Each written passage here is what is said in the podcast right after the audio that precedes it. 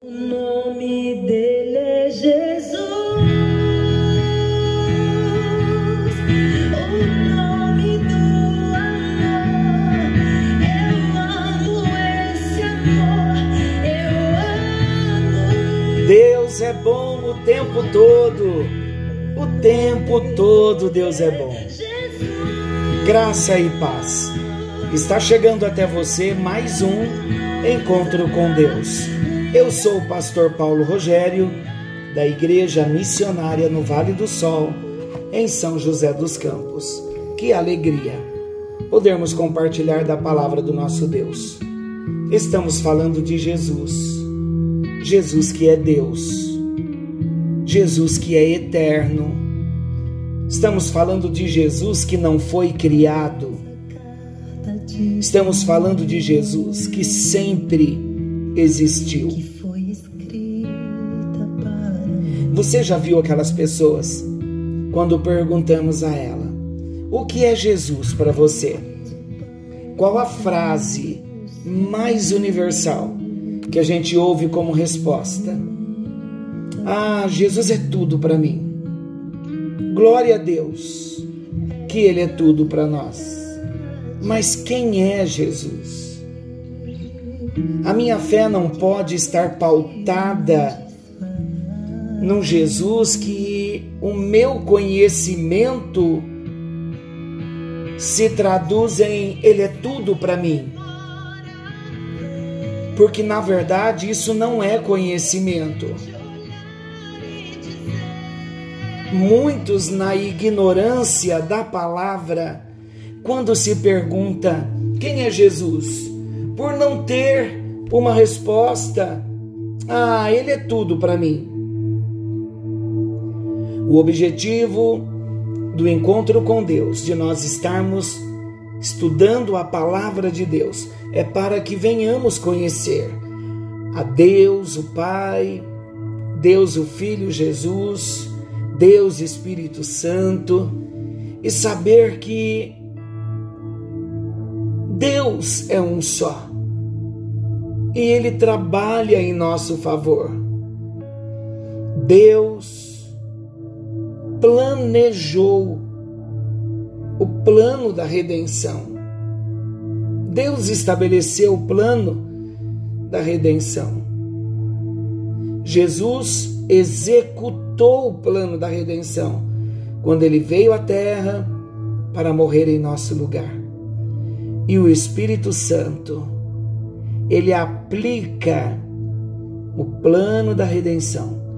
Dois mil anos que Jesus morreu na cruz do Calvário. E o Espírito Santo traz esta obra, o sacrifício de Jesus, de um modo tão presente, tão atual, aplicando dentro do nosso coração as verdades do plano da redenção, trazendo arrependimento, gerando vida nova. Então, quando nós falamos de Deus, do Pai, do Filho, do Espírito Santo, é mais do que Ele é tudo para mim. Por isso estamos estudando nesse tempo a série Quem é Jesus? E começamos no encontro anterior a falar que Jesus é a videira verdadeira. João, Evangelho de João, capítulo 15. Vamos ver o contexto desta passagem, desta alegoria da videira e os ramos. Nós já dissemos aqui no encontro com Deus que o contexto em que Jesus pronunciou essas palavras é muito importante para que possamos interpretar o texto de um modo correto. Então vamos ao contexto. Qual era o contexto?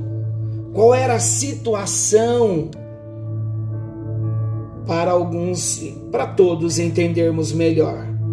Quando falamos do contexto, nós falamos da situação atual, do que estava cercando Jesus. qual era o momento e o porquê, qual a razão. Então, quando Jesus pronuncia esta palavra registrada em João 15, nós podemos ter um entendimento claro sobre esse contexto, a situação atual, qual era aquele momento em que Jesus diz: Eu sou a videira verdadeira, vós os ramos, aqueles que estão em mim, aqueles que permanecem em mim, esses dão muito fruto, os que não permanecem são cortados, juntados em feixes, lançados ao fogo e são queimados. Vamos ver o contexto. Naquela mesma noite, um dos discípulos de Jesus, chamado Judas Iscariotes, um dos discípulos próximos de Jesus, haveria de traí-lo, e era Judas. Quando nós consideramos esse contexto, em que Jesus sabia que Judas estava para traí-lo, já começa a mudar para nós a compreensão do texto. Então, quando nós consideramos o contexto que Jesus seria traído por Judas Iscariotes,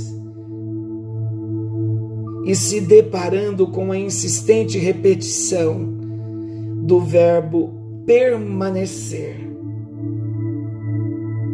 Já dissemos no encontro anterior que o verbo permanecer aparece muitas vezes nesse ensino. Então, quando nós temos esse entendimento, Jesus falando do, de um trazendo a alegoria da figueira, da videira, dentro de um contexto de que ele seria traído por alguém de do seu ciclo de amizade, do seu ciclo de comunhão.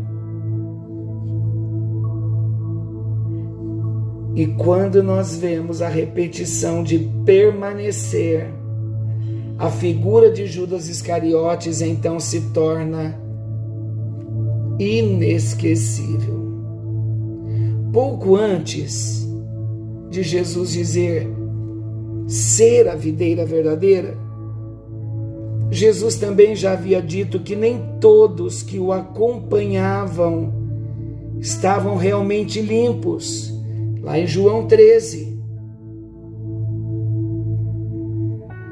Então, vamos entender que essa era uma referência a Judas Iscariotes. Por quê?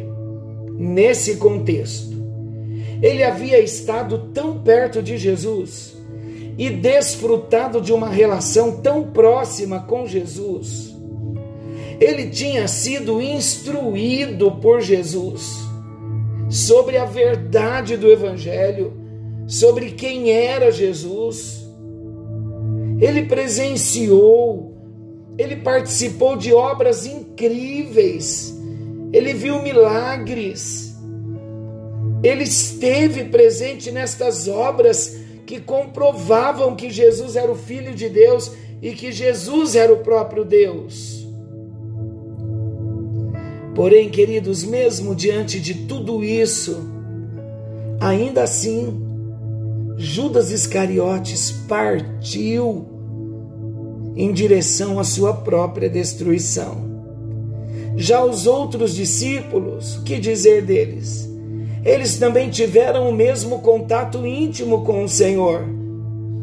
Eles escutaram as mesmas palavras, receberam os mesmos ensinos. Todos os discípulos presenciaram e participaram dos mesmos milagres. Queridos, quando nós olhamos de um modo bem externamente e superficialmente, olhando aparências, o exterior, aparentemente, queridos, não havia diferença alguma entre Judas Iscariotes, Judas Iscariotes, o traidor, e os outros onze discípulos. Aparentemente não havia diferença. Qualquer um que visse Judas na noite em que ele saiu para trair o Senhor, facilmente diriam: Eis aí um dos discípulos mais próximo daquele Jesus de Nazaré. Isso então para nós significa que aparentemente tanto Judas quanto os demais discípulos eram ramos que estavam na videira verdadeira. Mas o Mestre Jesus, ah meu Deus, esse Jesus é Deus. Ele sabia exatamente a diferença que existia entre esses dois tipos de ramos. Eu começo a falar sobre esse assunto. Eu começo a me emocionar, sabe por quê? Porque enquanto um possuía um relacionamento íntimo e verdadeiro com Jesus, o outro, Judas, ele possuía apenas um relacionamento externo e superficial. Ele estava na videira verdadeira, mas ele não era frutífero. Queridos, como nós estamos? A quantas nós estamos? Como está o seu relacionamento? Como está o meu relacionamento? Que o Espírito de Deus venha tratar em nosso coração sobre a qualidade de relacionamento que nós estamos mantendo com Jesus. Estamos tendo relacionamento íntimo e verdadeiro com Ele? Ou nós estamos mantendo um relacionamento externo, superficial? uma fachada de um relacionamento com Ele. Judas estava próximo da videira verdadeira, mas ele não era frutífero. Quando analisamos o contexto, as palavras de Jesus simplesmente se encaixam na advertência acerca do perigo em seguir o exemplo de Judas. As palavras de Jesus trazem para nós, meus amados, uma admoestação muito importante sobre a necessidade de permanecermos nele, a necessidade de permanecermos em Jesus. Somente nós estando na videira verdadeira, que é Jesus, é que nós, como ramo, podemos produzir os frutos, frutos de obediência.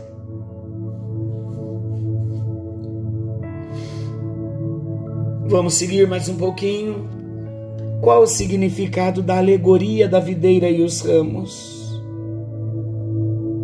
O significado da alegoria desta passagem da videira e os ramos.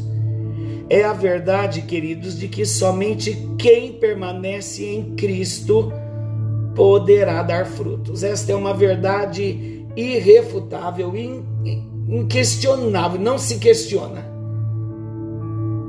Essa verdade também implica na condição de que é impossível um ramo estar verdadeiramente ligado na videira verdadeira que é Jesus e ser definitivamente improdutivo. É impossível. Sabe por quê?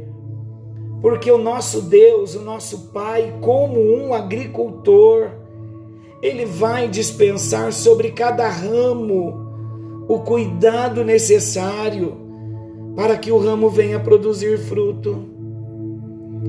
A alegoria da videira e os ramos demonstra tanto a responsabilidade humana quanto a soberania de Deus. Quando nós falamos da responsabilidade humana e a soberania de Deus, nós estamos dizendo que existem situações, posições, que é totalmente a nossa responsabilidade. São decisões que temos que tomar em obediência ao princípio da palavra. Agora, quando, quando falamos da soberania de Deus, nós falamos que existe também questões nas nossas vidas que não envolvem o nosso esforço, a nossa responsabilidade, mas já cabe a Deus. Ele é soberano. A responsabilidade humana pode ser vista nestas palavras: aquele que permanece em mim. Por outro lado, no mesmo versículo, a soberania de Deus, estou falando do versículo 5 de João 15.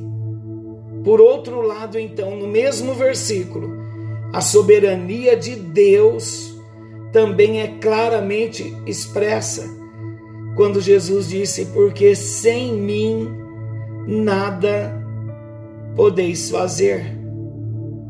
Então, olha a responsabilidade humana, aquele que permanece em mim. Permanecer em Jesus cabe a mim e a você, é uma decisão pessoal.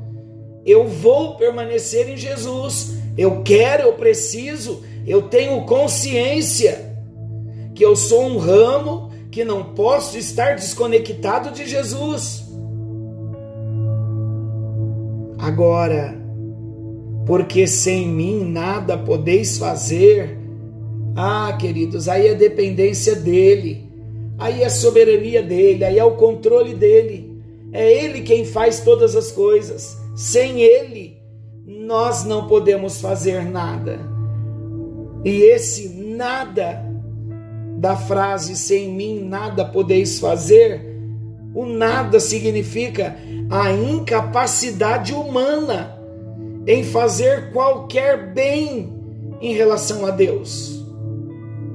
O homem, preste bem atenção nisso, o homem definitivamente não pode contribuir para a sua própria salvação.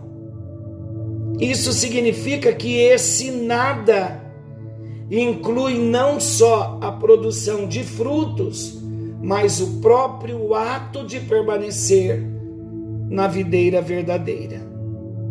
Então, aqui, qualquer ideia de autogratificação ou salvação por obras cai por terra. Se produzimos frutos, é porque estamos na videira verdadeira. Se estamos na videira verdadeira, é porque produzimos frutos, segundo o cuidado do grande agricultor.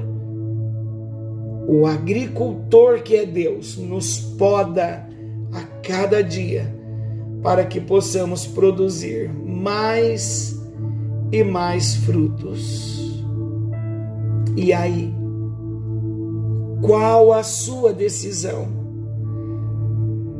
Você deseja permanecer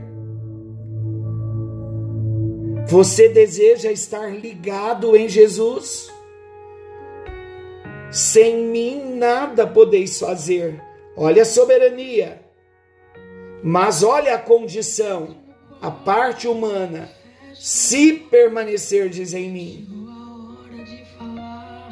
Querido e amado Pai Celestial, querido e amado Jesus, nós ouvimos a tua palavra e estamos maravilhados porque hoje nós aprendemos muito sobre esse contexto em que Jesus apresenta a sua própria vida numa alegoria, dizendo que ele é a videira verdadeira e nós os ramos. Num contexto de traição, onde Judas, que estava com ele, com o Senhor, o traiu.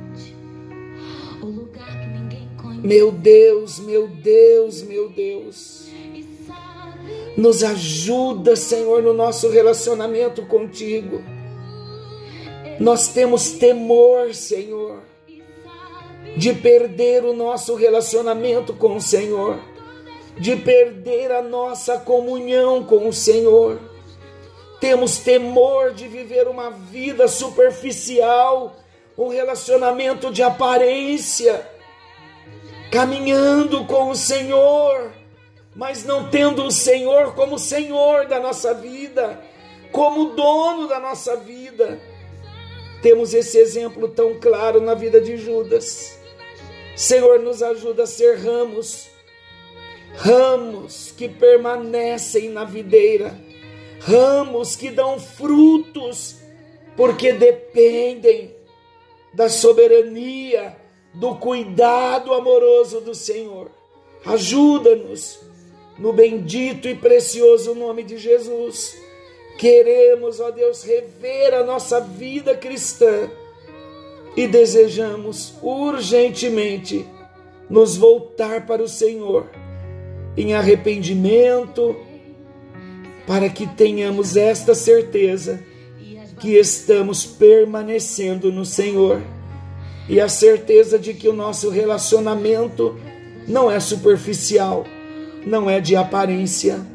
Em nome de Jesus nós oramos. Amém. E graças a Deus. Que a bênção do Senhor te alcance. Querendo Ele, estaremos de volta amanhã, nesse mesmo horário, com mais um encontro com Deus. Forte abraço, fiquem com Deus e que a bênção venha nos alcançar. Em nome de Jesus.